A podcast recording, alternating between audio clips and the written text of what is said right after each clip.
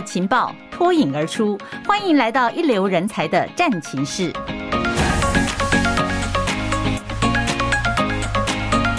嗨，朋友们，您好，欢迎来到人才战情室。哦，今天。哎，要跟大家来聊什么话题呢？嗯，我们战情室里面今天就不内用了哈，我们要把最新鲜的人才话题直接外送，而且是欢乐送的送给大家。我们要访问到来谈这个号称全世界最大的速食，也就是快速餐饮服务餐厅的领导品牌，大家都想到了，对不对？一九五五年，他们在美国芝加哥就有了第一座黄金拱门，在一九八四年进到台湾。现在应该是一讲到它，你就会想到美味的汉堡，还有亲切的服务吧。但是我们其实也都知道，最近这几年感觉好像是服务业跟餐饮业需要很多的人才，但是呢却又非常艰困的时期，所以就赶快来利用机会请教我们的来宾吧。欢迎台湾麦当劳人力资源部资深协理陈志豪，Howard 你好。云芳你好，各位听众大家好。哦，我讲到麦当劳，整个心情都很嗨哦，因为就是有一种气氛，美好的回忆都出来了。我相信我们听众朋友有很多人哦，想到麦当劳除了好吃的薯条、汉堡以外哦，那个欢乐的气氛，因为在台湾三十八年了，很多人都在儿时。在麦当劳里面过生日派对，没错吧？没错。那麦当劳叔叔都会出来，然后好多的气球，对不对？很多年轻人在暑假的时候呢，也有说要去打工，去哪里呢？去麦当劳铲铲薯条吧，有这样子的回忆在。所以麦当劳对很多人来讲，一听了哈，就是叫做哎，耳朵都开了，眼睛都亮了。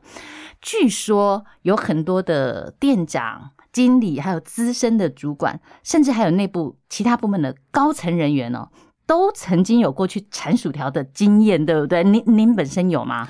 我啊，我刚加入麦当劳的时候就要去呃铲薯条，大概要铲一两个礼拜吧。真的哈、哦 嗯？对啊，加入麦当劳的人都需要到餐厅实习。嗯，那我个人是实习时间是比较长一点的，我 大概在餐厅实习了一个半月的时间。哦，所以那个第一线的感觉其实都有的，对不对？嗯，所以你跟我们分享一下，我刚才讲就是。这个时代好像很多年轻人都会觉得哇，到餐饮业服务辛苦哦，所以哦，以您在人力资源部工作来讲，您要把人留住，要把人中抓进来，而且把它培养起来，那个要点是什么呢？尤其我们都知道，麦当劳有一个特点，就是好像你到全世界的麦当劳，你吃到的餐点，虽然各地可能会有它的某几项特色，但是整体来讲，餐饮的水准是相同的，连服务都是一个模样的。哦，这些都蛮难的，请问要怎么做到呢？嗯，没错。呃，想想看，我们如果去一个陌生的国家，嗯，我们从来没有去过这个地方，然后第一天到的时候，你可能会想说，这里的食物到底会不会吃起来水土不服，还是什么问题？嗯、大部分的人应该第一个想法就是，我先来找个麦当劳好了，安全牌。对对对对对，因为你可以很预期的是，你今天点的大麦克 是跟你在台北吃的一定是一样的，一样的对。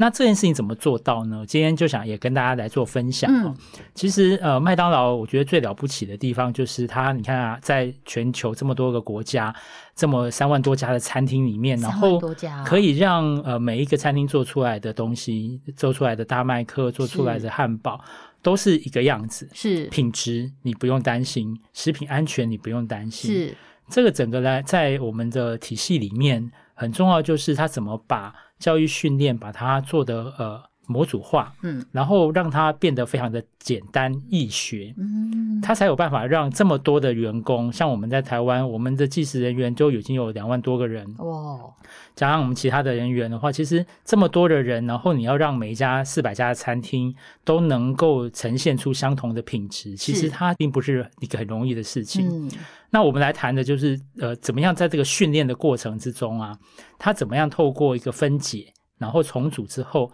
透过肩并肩的教导学习，嗯，好像每一个完全是伸手的人是加入之后，他就能够照着这么做。哦，然后呢，提供给我们的顾客是相同的呃食品的品质，相同的一个暖心的服务。嗯，哦，我觉得这个是在麦当劳这种全国际型的企业里面很值得学习的地方。嗯，那您刚刚提到说，我们很多的。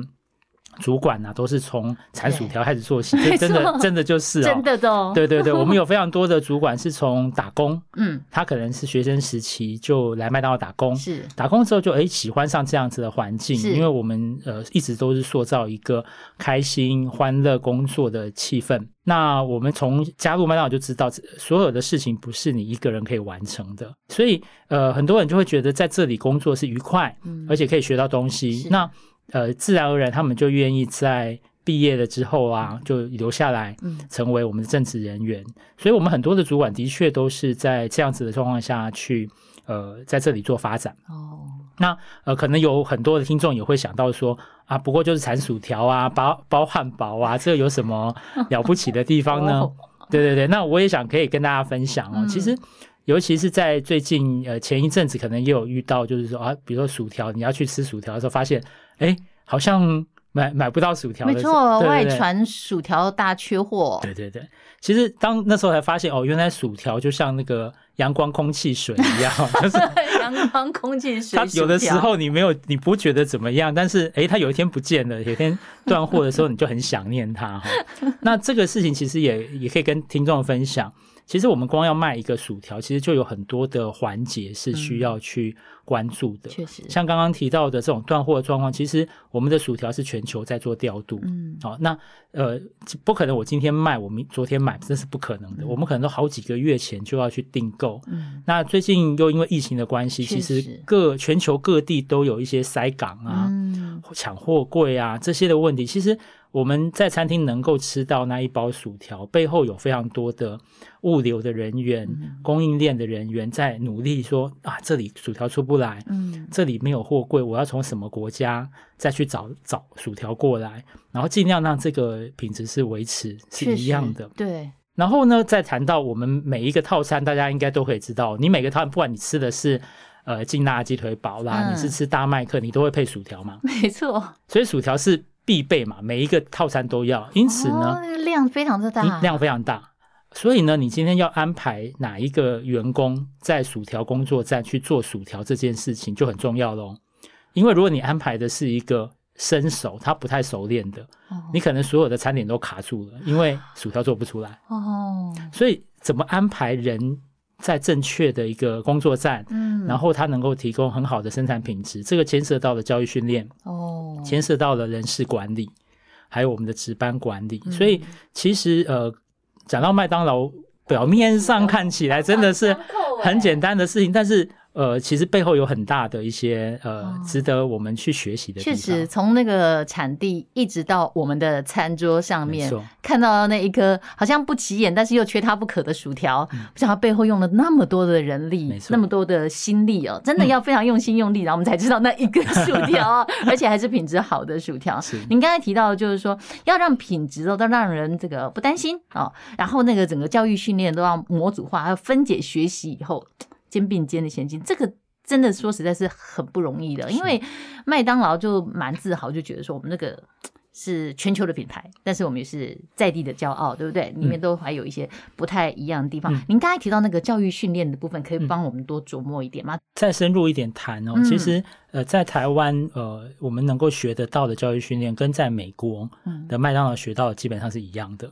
除了语言不同以外，啊，他用英文我们可以把它反成中文。哦、所以现在在在麦当劳全球的教育训练的整个的内容其实都是一样的，所以才能够做出一样的东西。嗯、那我们现在呢，在台湾呢，除了呃相同的教材之外，我们会比如说我们会有手册，我们现在也有那个线上学习，是，所以员工呢可以自己在网络上面在线上学，透过 e-learning 的方式，嗯，自学。那我们现在都已经让他可以在手机上阅读了，嗯，其实可以更方便的是，现在三三 C 的时代嘛，数位的时代，是，他可以透过手机就可以复习，他可以阅读。嗯、那学了之后呢，他必须在现场实物上面操作的时候，会有一个师傅带着他。刚刚讲的肩并肩，就是会有人，哦、就是这个意思，对，带着你。这个师傅会先示范做一次给你看，因为你已经知道了概念了，是。然后我做出来是这个样子，嗯，好，那换你来做做看。哦，你做完之后，哎，发现 OK 了。没问题的，好，接下来就让你自己做，但是师傅会在旁边观察，如果有不懂的地方，我们可以再去做调整。那透过这样子的方式，其实大家很快就上手了，是，那就可以把它做得很完整。那这个是很单纯的工作站，其实我们在各个项目的管理上面也是用类似的概念。嗯哼，在麦当劳有一个很有名的叫九大管理系统。九大管理系统。对，我们在培养餐厅的管理人员，我们其实是从把它当做一张白纸开始，就是你没有过去任何餐饮背景没关系，你不是专科毕业没有关系。那我们就从头教起，是不是有的话也先抛掉比较好？也不一定啊，看每一个人的状态。但是我们有一定的逻辑跟程序，哦，所以在这里面可能会包含，比如我举个例子，比如说最基本的生产管理是好，比如说人事管理好，比如说这个食品安全哦，还有库存管理，嗯，好，每天卖出去这么多货，你什么时候要进货？是要进多少货？好，然后他们还要做很多的预估，好，比如说下个礼拜我到底要订多少货？哦，他们就要去看什么呢？我们的系统里面就可以提供给他，哎，去年这个时候我的销售成绩是怎么样？哦，做个对照。是，然后呢，哦、去年的这个时间它是出大太阳是还是下雨？嗯哼，哎，那我预估下个礼拜是晴天还是雨天？哎，这有什么差别呢？哦，什么差别呢？如果是雨天的话，大家进去避雨啊，大家都不会出门嘛，大家会怎么叫外送？哦，所以你你要准备比较多的外送员。哦，他才你才能够接到这个生意嘛。是，那如果是呃太阳天气很好，那也要看你的呃这个餐厅的所在地。哦，如果今天你是在一个风景区，哦，是是哦，天气很好，那就表示会有人出来玩，哦，会出游，所以我就要准备比较多的量。哦，但因为这个部分是需要去做一些考量的，因为你准备的太多，没卖掉是不是就要丢掉？了解啊，就会有成本上的问题。所以这么多的议题都是在我们的训练里面。嗯。每一个加入麦当劳的正职的这个管理人员，他都从这些开始，每一个步骤，每一个步骤去学习。我们的目标都是希望培养他们可以成为独当一面的，我们叫做餐厅的 CEO 啦。餐厅的 CEO 啊，就是他能够独当一面经营这一家餐厅。基本上我们在经营一家餐厅，就跟一个中小企业是一样的。确实，产销人发财，其实他都要会。嗯，好，那我们是能够训练到每一家餐厅的餐厅的经理。餐厅的副理还有其他的管理组，他们都要往一个我可以独当一面去经营一家餐厅，嗯、这样子的呃方向去努力。那在麦当劳来说，我们都很信任员工嘛，所以其实很多时候你在值班的时候，餐厅经理不会二十四小时在餐厅里。没错，你一定会有时候是我是个乡里而已，可是我在这家餐厅现在目前就是我最大，我，我知道，我要做所有的决定。哦、今天不管是说啊。员工有什么状况啊？顾客有什么状况啊？生产时候有什么状况，他就必须要扛起来。哇，对，那当当然，我们背后有很多的一些资源的体系啦，然后包括 HR 啦，或者是，但是总是会随时会有状况。没错。所以您刚才有讲说这个九大管理的系统哦，这等于说你慢慢持续在学，而且我知道你们有一个叫做卖包的称号啊。嗯嗯。对对对，这个是一直都说我们每一个人进去的话都叫做卖包，是不是哈？就是一个可爱的昵称嘛。啊，可是你不是指，比方讲产薯条的人就产薯条，包汉堡的人就包汉堡，你其实就可以利用这些系统不断的学习跟精进。哎，那换句话说，我也可能从产薯条变成高层的主管。没错，没错。产薯条只是很基本的入门啊。对，入门。对，所以有了这样子，其实还蛮有趣的，因为你可能是直接在面对第一线，而且可能会状况百出，因为每天每一年三百六十五天，天天天气跟。顾客流动的状况都不一样，连那个薯条进不进来 都有都会有状况哦，所以确实是蛮高挑战的一个工作。可是我们也知道，就像您刚才讲，呃，一家店可能就像一个中小企业一样，然后更何况我们全台湾这么多的店哦。但是我相信也跟其他中小企业一样，有一个类似的困扰。比方讲说哈，我觉得职场很多共同的心声啊，新人一进去了就菜鸟嘛，菜鸟最多抱怨，为什么呢？因为他不习惯。然后他拿的钱可能也最少，有的人最怕就是没有人带，学不到东西啊，我也看不到未来在哪里。因为有人待久了以后呢，又是另外一种。像我们职场上普遍看到自称社畜的很多的上班族哦，都会说我是最苦的，因为我是中间的夹层。嗯，那每天既然如果一成不变的话，那我就就为钱工作了哈。你不知道哦，那个制度好僵化哦，我的主管好难伺伺候等等。然后有的人当了高层主管，以为就没事没有，他说我压力最大。对不对？好，你要等你们做了才知道。等等，好，这既然是职场的常态，我就蛮好奇哦。麦当劳，您刚好提到一个，就是正职的员工超过十年的年资，哎，嗯，换句话说，我们也不是只有留人而已，我们还要留心呢，而且还要创造一个欢乐的氛围，真的蛮不容易。所以你们这个怎么样的一个做法啊，把人的心能够留住，然后待下来？我觉得有个全方位的支持是蛮重要的啦。哦，就像刚刚提到的，除了呃完整的教育训练，让他自己在工作上面他遇到的问题，他呃要处理的事情是有被教导过的。嗯，那真的不知道了，或者真的发现有一些状况的时候，后面还有人可以支持他啊。好，比如说他的呃餐厅经理，或者是我们再往上一层的营运的督导，是营运顾问、营运的经理等等，好，就会有各个层级的主管可以协助他。那除了营运端本身的人之外呢，其实我们还有其他后勤资源。部门，比如说像我 HR，哦，我们 HR 也会要去协助他们，因为有时候有些人人员的问题啦，呃，劳资的纠纷啊，这些部分他们可能也不是这么专业，那可能就需要我们的协助。嗯，所以麦当劳这个体系在除了在营运端很强之外，我们的很多后勤。刚刚讲的这个供应链，然后 HR 啦，嗯、然后法务啦、嗯、等等，各个部不同的部门都在自己的专业上可以去协助餐厅，嗯、那就是让这一些呃，他有自让自己想要成为一个独当一面的管理人才的这样子的呃同仁呢，他就可以更放心哦。不像说如果他自己是在外面其他的小小公司啦，嗯、或者是自己开一家餐厅，对，那所有事情都要自己处理嘛。嗯，好，那所以我觉得这个是我们在。协助呃餐厅上面很大的一块强大的背后资源。对，对，那我们其实那当然因为这两年的疫情的关系啦，其实，在疫情之前，我们大概每两年都会有一次的 convention。其实今年我们就预期希望可以恢复举办呐。Uh huh. convention 就是我们会带餐厅的管理人员到。呃，垦丁是三天两夜的时间哦，啊，这是一个研习啦。哦、一方面把我们的呃策略啦、未来希望的方向，把它融合在一些活动里面，嗯、可以带给我们呃第一线的同仁。那这个也是常常是很多同仁很呃向往的。那因为这两年疫情比较不方便那就没有办法进行。嗯、那我们希望今年还是可以。呃，恢复举办，大家建立一个共识 哈。对，然后可以，因为在这个过程中，你有一个相处嘛，你有一些互动，对，我觉得会让大家的那个向心力更好。哦，对，那其实过往之前，我们大概每两年也都会有餐厅经理级以上，也都会有国外旅游。哦，像这种就是让大家除了说啊，很工作上面很努力之外，其实公司也有很多的呃回馈。嗯，啊，这样部分其实我觉得对于这些呃。同仁们来说，他会愿意留下来，其实，在这个这些事情上面都是很有帮助的。嗯，是。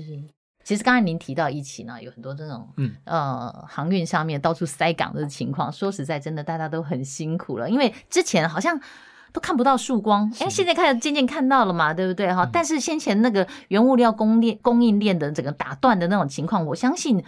呃，麦当劳这么多年哦，大风大浪都见过，但是打断的这么严重，而且时间那么长哦，其实真的是一大挑战吧？哈、嗯，因为不要讲什么安全库存量降低，可能连直接门市上面都会直接受影响。嗯、尤其我想很多的惊吓，要很多的应变，再经过转折以及庞大的压力，尤其你们的铁粉太多了，嗯、就会有好多好多好多的意见哦。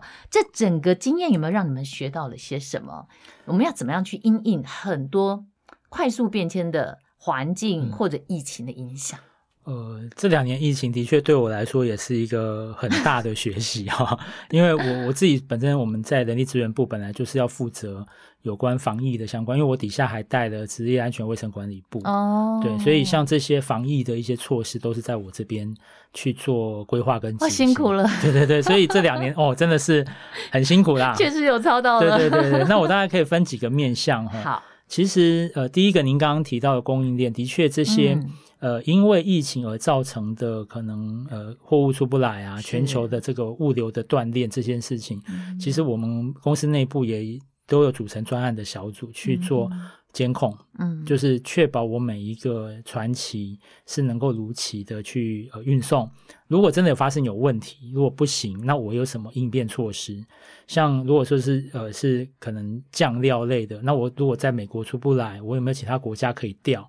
薯条如果这个国家没有，我也没有办法从其他国家调？嗯，其实呃麦当劳是全球在做一个呃管理兼经营的，所以我们可能有的时候这时候可能我们没有，我要跟呃日本借哦，然后那可能过一阵子之后我有货了，我再还给他哦，类似我们会有这样子的一些调度的一些方式，所以像这些就是怎么样群策群力，然后跟国外的一些联系，好去能够做好一个一个沟通的方式。嗯、那第二点呢，也可以谈到的是，其实我相对来说，HR 我们在面对到的是第一线员工的可能是担心哦，或者是恐慌，是哦，尤其是疫情刚开始并不明确的时候，其实大家都很担心被感染。那我如果有发生一些症状，我可不可以上班？嗯啊，那个人有这个状况，他为什么可以来？哦，类似像这些很多问题，我们同时要面临的是员工的心理上面的一些恐慌，我怎么让他安心？是。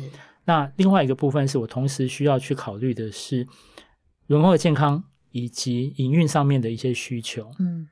那这部分其实都会有一些的，呃，需要去平衡的点，嗯，好，那你你说把店关起来很简单，可是，一样你的相关的支出成本这个部分怎么 cover？没错，对，那可是全部关起来对员工来说，他会损失的是他他会没有。没有收入，嗯，所以这个部分我们要怎么去平衡它？然后我也要让员工安心，是，所以我需要跟呃政府单位去掌握第一手的资讯，嗯，然后有些资讯有的时候我们自己看我们都不见得很容易懂，那我们必须要把它整理成让员工对转译一下理解的，嗯，然后告诉他很清楚的指示，你该怎么做？你你发生了这个情形的时候，如果你今天只是呃咳嗽，你该去做快餐，还是你要去做什么？嗯，那你要回报餐厅，那餐厅要怎么回报给我们做会诊？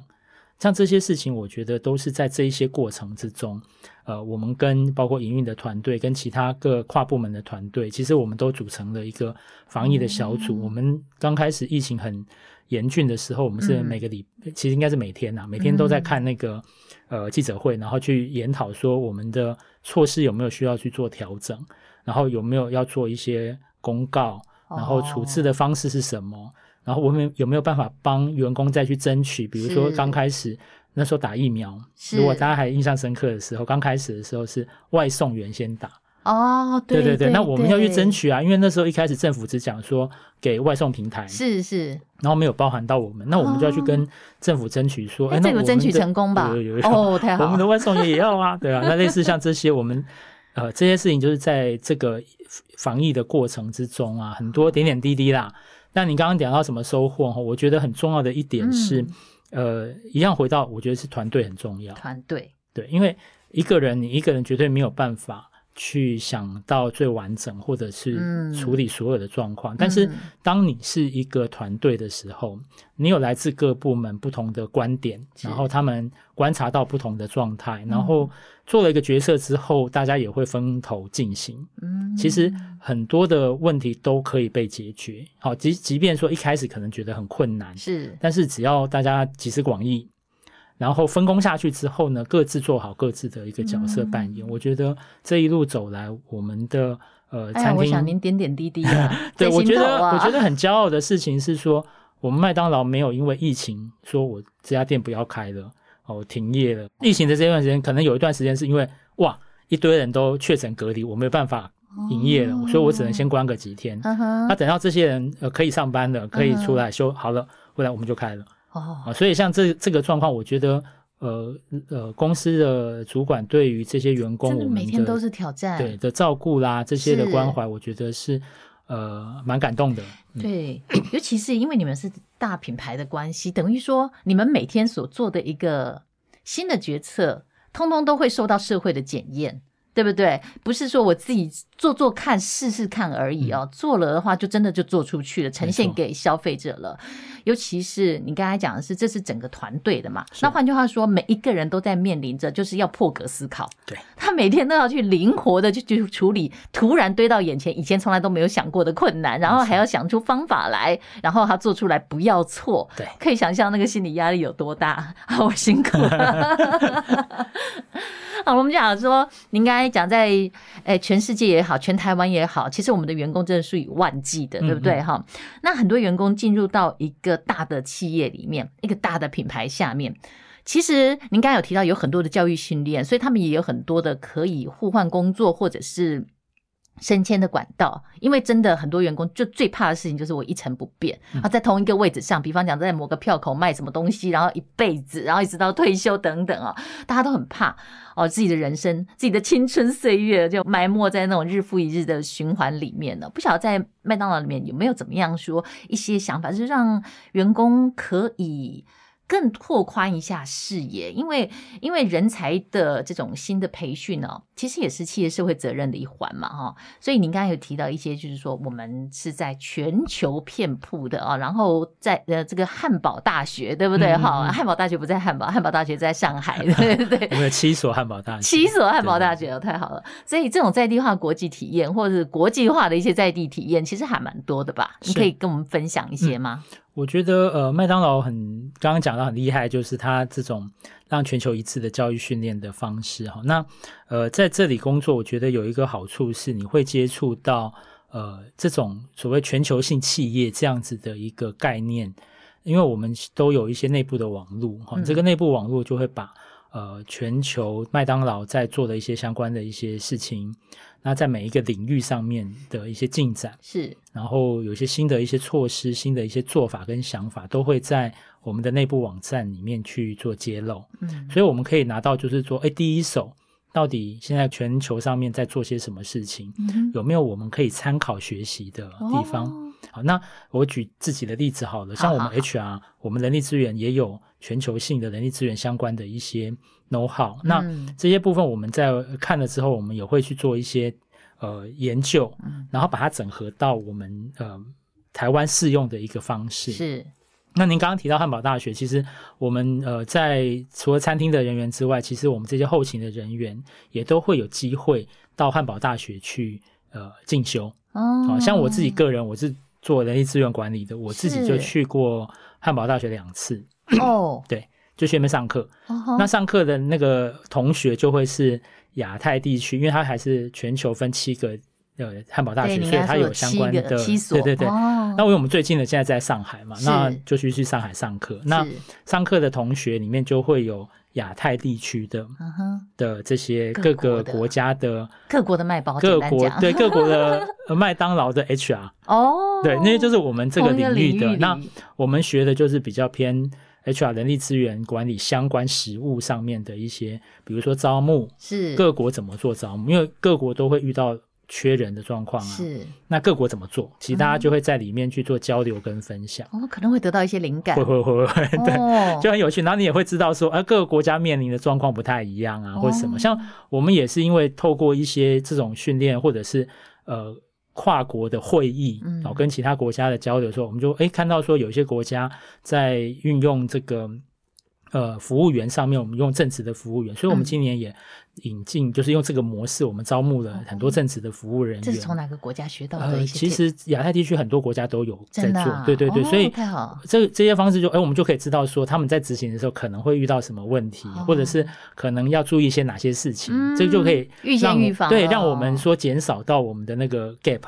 就执行上面就会更容易，所以像像呃刚刚谈到说，我们说内部的交流网站啊，我们可以去汉堡大学去学习之外，其实因为各个除了 HR 之外，其他不同的呃 function，其他部门部门也都有类似的这种管道，嗯，所以呃大家可能会以为说麦当劳看到就是那个店面，然后就是呃做汉堡薯条，其实我们还有很多的是这种后勤的部门，那这些都是很专业的，是。我们称之为叫做我们在培养这些的专业的人才，嗯，各个不同的领域，嗯，那在这里在麦当劳都可以学到第一流的，就是说真的啦，就麦当劳在国际上也是真是很大的企业，是，对，然后他的很多说真的，以我 HR 的角度，我们看到很多他们在做的 HR 的研究，都是一些很知名的顾问公司，嗯，全球知名的，或者是很多我们在教科书上才看得到的那些学者。然后他在帮麦当劳做的一些研究，哦，对，所以所以我都觉得哇，可以在这里真的收获很大，看到就是这些东西，那你也可以把这些东西去运用在我们自己的工作之中。那我们可不可以说，在现在这种大缺工的时代哦，因为很多人就会觉得说，可能往这个嗯。半导体业界去去呃比较发展大啦等等哈，往那往餐饮业里去走啊，觉得好像似乎相对辛苦啊。可是事实上，你们可以用这样子一个有无限宽广的国际学习的空间来吸引年轻人愿意进来。是我也是希望透过今天的分享，也让大家更了解麦当劳，不是你看到的好就是只是在那边卖卖汉堡了。那呃，卖汉堡也是很了不起的事情，能够卖成这么专业，我觉得真的很厉害。那除了刚刚的专业人才之外，我们第一线营运人才，其实我们也有呃相对应的一些计划，是让这些营运人才他也可以。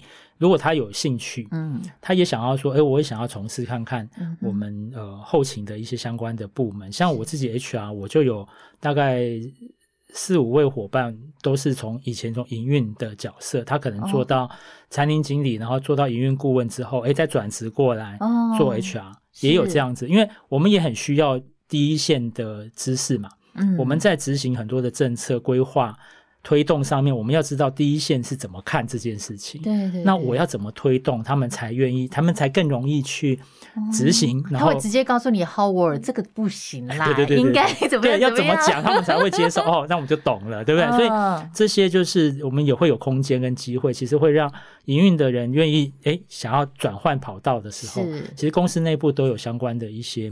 呃，方式可以让他去做一些转换。所以现在很多年轻朋友们，如果你是呃，其实很希望能够到餐饮业里面去大展身手的话，其实不用太害怕，以为说你在餐饮业里面就是永远都在第一线哦，然后很辛苦，可能是很热的厨房之类的哦。嗯、其实哦，进了像麦当劳这样子的一个国际型的大企业。可能会转职的方向性还蛮多的，不同的领域完全不同。像你刚才讲说，在第一线当过经理，但是他后来可能转到 HR 去了，对，是不是也有其他的也有任何的空间的可能性？像供应链的啦，我们的供应链也有，哦、也有行政的人才，对对对，财务的人才，对啊，我们在做那个我们的新的菜单开发，像您刚刚提到说，哎、哦，那我们有没有新的？哎，也是给第一线可以看看说他对于他。呃，顾客的了解啊，顾客喜欢什么样子的？嗯、那这个菜单的规划之后，到底对餐厅的营运会不会有一些影响？嗯，好，因为当然我们从消费者的角度来想，就会觉得说啊，我有很多的可以选，当然最好啊。可是你很多就代表你需要有准备很多的半成品、是原物料，是好，那你你准备这些东西，你有没有空间可以放？嗯，那你买了之后，要是没有卖掉，是不是就？丢掉，对对，就会造成一些浪费。那这个部分其实都是在整体营运的规划考量上必须要去想的。嗯、所以，呃，一样再回来是说，呃，年轻人当然你可以去选择自己有兴趣的方向啦。那我我其实只是想谈的是，不要为了只是为了钱啊、嗯，就说啊，这个工作好像钱比较多哈，因为钱当然很重要啦哈，但是呃，更重要的事情是你在这个工作上能不能够呃有所。有所得，你自己有学习到，嗯，然后能不能够为你的人生未来的人生上面能够垫下一些更好的基础？我们常讲说，呃。不是看这一份工作的薪水，而是看你下一份工作你可以拿到多少薪水。没错。好，那怎么在呃，甚至年轻的时候，在前面几份工作的时候，你能够学到越多，嗯，其实对于未来的发展就越好。嗯，我们我也不会言啊，我有很多的餐厅经理退休之后，可能因为他们刚刚讲嘛，他打工就在麦当劳，所以他很早就退休，就已经二十五年，他他很年轻，他退休之后很多都到其他的。呃，这种连锁业啦，然后饮料啊什么的，都可以做到更高的职位。是，哦，因为其实对他们其他的企业来说，麦当劳就是一个标杆。哦，他们去他去帮忙提升他们的标准吗？其实他们也许他只是餐厅经理退休，可是他可能去到借重他的经验，对其他的呃呃企业上面，他可能就可以管一个区域。应该讲说，其实很多人在跨出。呃，第一份工作的这一步的时候，很多时候会注重在薪水，会看钱。嗯、这虽然是实话哦，嗯、但是坦白讲，第一份工作的薪水其实真的离这个所谓叫人生的全部，离梦想的实现，离你的未来其实还差很远呢。大家真的不要着眼只在那一步，因为那一步其实踩稳了之后，你的舞台其实更大。如果这一步你只有比较多的钱，但是你真的比较不快乐的话，那真的是自己的损失哦，这真的是良心之言了。不过麦当劳在台湾，刚才讲三十八年嘛，是不是？嗯嗯、哇，这么长时间呢、哦？其实真的是领导品牌，在这这个呃餐饮的这个市场里面呢、哦，有它无可取代的价值。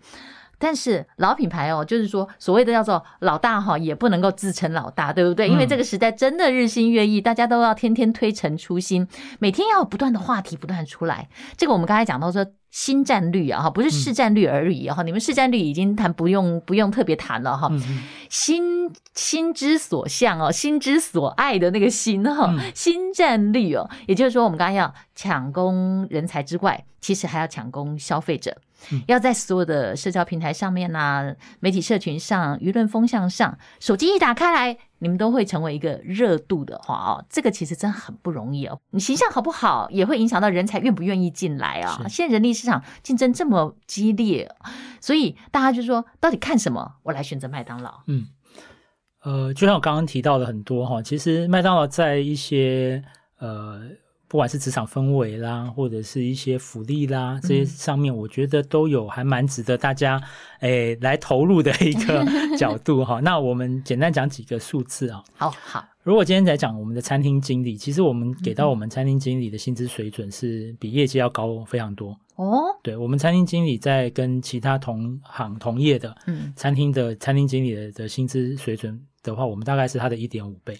一点五倍，一点五。餐厅经理是店经理的意思是吗？对，就是店经理。一点五倍，对，哇，对，所以很诱人哎。对，所以我们这个给的薪资水准算是蛮蛮不错的啦。我们常常我们都要 HR 都要做薪资调查嘛。那至于这个部分，我们都相相对来说都不太担心。哦、那再来是说，我刚刚讲到职场的一些氛围，嗯，可能大家一说啊，你这样讲，我们。怎么会听你讲就相信啊？那我就给大家几个数字。对，你笑眯眯是不是真的笑眯眯的？那个微笑的背后，我就直接讲我们几个数字。我们的正职人员加入麦当劳之后，我们的年度离职率大概。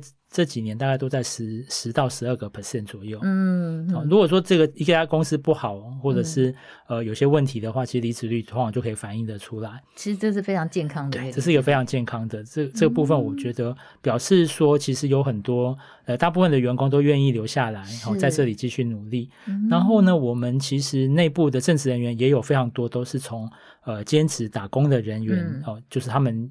透过内部征才的方式来去呃争取哈，就是继续留下来成为正职人员，就表示说对他自己做完之后觉得说啊，对吼，我这里很值得发展，好、嗯、像这些数字都是我觉得很值得谈的。可是 Howard，您刚才讲的说哈，有人从兼职变正职，有人呢可能就是呃在店面工作不久以后，他成为这个餐厅经理，然后拿了一点五倍的同相较于同业的待遇。嗯、可是很多人就会问了，那。那他熬成这个经理的时间会不会很长呢？他们的平均年龄大概……其实哈，当然要花一点时间的，任何工作都是这样，不会是半半年一年，绝对不可能。对，应该是说，呃，我们其实并没有针对于这些年资，你要几年才可以升，嗯，做出限制。好，那就是在于说，呃，因为刚刚讲到我们有九大系统嘛，嗯、这些系统的部分你花多少时间去学习？对，你愿意认真学习。那我们在每一个。呃，层级上面我们都有相对应的一些训练的课程，嗯、然后要完成的一些训练的内容。是，那这些完成了之后呢，你都要经经过鉴定，这个鉴定就会透过由主管是来鉴定说你这个内容你学会了，这个管理方式你学会了，你懂你会了，哦、其实你会了，你就会你就可以往上升了。哦，所以其实我们有一些餐厅经理其实很快，他可能不到三十岁他就已经是餐厅经理了。哇，那当然就要看个人的努力嘛。嗯、你你愿意花时间，嗯、你愿意更快速一点的，但是也有一些人选择的是，我不要这么快，我慢慢来。哦、我可能乡里做一做啊，做个三四年、四五年，那我再做个升到副理，副理再做个四五年，你再升进，也有人这么选。哦，对，但是也有人选择的是，我希望可以更快速一点，所以。我们有一些餐厅经理可能二十八九岁就做餐厅经理，二十八九岁，对，那有三十几岁是就已经升到督导了。这个督导就营运顾问，他。所以年资也可能你其实嗯有很短的，也有稍微长一点的，对，就看自己选择。我觉得公司是不会特别说你一定要怎么样不可，而是在一个规范之中，你完成这些事情，你就可以往上升。那一样要看每一个人，因为有的人真的觉得说。我觉得我做乡里就好了，我不想要 做餐厅经理。嗯，好，那我也尊重啦，因为每一个人的人生规划是有的时候这个时间点他可能觉得家庭比较重要哦。那我们也遇过那种就是，哎，前面他觉得家庭比较重要，所以他暂时不往上升迁，可是他表现很好啊，我们都鼓励他。哎，等到他的家庭的状况哎调整了，比如说小孩大了，小孩稍微大一点，对，通常他们就会来讲说，哎，我现在想要再往上发展，哎，他就有机会。所以我们不会说。年轻不可以，或者是年纪大不可以。年龄不是问题，对对对，年龄不是我们的考量，是你有没有那个心？然后你真的把自己准备好，是。那只要你愿意，其实主管都随时都可以协协助，嗯，好帮助你说你想要往什么样的方向去做努力。是，嗯，确实。所以说来说去，讲真的，一个比较独特而且良好的福利哦。嗯、然后还有就是您刚才提到各种职涯发展上面的协助。对，我再分享几个哈，就是、哦、太好，对，一定要讲一下哈，就是我们 有一个最呃有名的叫做十年特休。十年特休，对对，就是在呃你正职人员在加入麦当劳工作十年的时候，嗯，你公司就会给你呃八周的有薪的休假。八周哎、欸，对，八周哎、欸，对，两个月的时间，可以去休息，可以去充电，你可以去游学，你可以出国，你可以做任何事情，这是带薪的、欸，是带薪的。对，那我刚开始加入麦当劳的时候，我听到这个，我想说跟我有什么关系？因为我可能不会待到十年，结果一转眼，现在我已经八年了，我现在准备要休十年退休。可以开始规划了。对对对对对，因为因为我觉得这就是麦当劳的一个魔力吧，就是你在这里工作，你每天每一年都会有一些不一样的挑战，然后你需要去，你可以去处理的事情，它不会一成不变。嗯，因为这个环境在改变。是。然后呃，我们面临的情形，我们面临状况，第一线，尤其是这种 retail 产业，是是最直接的。嗯，好，不管是说消费者的反应啊，或者是说。经济的趋势波动啊，好、嗯、像疫情啊，这些事情的变化，其实这种我们的连锁业、餐饮业这种是最直接面对的，对，不像说工厂什么的，它可能还是比较间接一点。是是是。那我们是最直接的，所以每天都有很多的挑战，每天都新状况。但是挑战呢，另外一方面也是一种成长。是，就是当你面临到很多哇，你就想啊，这个也这也遇过，那也遇过了。啊，大概很多事情都处理过，你很遇以后再遇到类似的事情的时候，你就更笃定，嗯，你就知道该怎么处理。其实很多的成长就是在这种不断的历练之中。可能因为十年特休的原因，是因为你在前面的 前面的十年，你已经历练了非常的多了哦。我们希望追求的是工作跟生活的平衡，嗯，就是你在工作上很努力、很投入，可以有一些收获。那休息的时候也好好休息，嗯、照顾好你的家庭。我觉得这是，是因为麦当劳希望创创造欢乐友善嘛，没错，你也不要让员工觉得不欢乐友善，这样子。员工要真心的欢乐，这样子在对消费者所绽放的这种欢乐笑容的时候，才是真正真正从内心里面出来的。是的，是的，我们可以感受得到的。的哇，所以所有的消费者是不是今天听了？哎，Howard 来介绍麦当劳以后，也觉得说，嗯，对麦当劳有了更多的一点的认识。对，非常感谢 Howard 到我们现场来，谢谢云芳，谢谢你，也谢谢所有朋友们收听，我们下次见喽。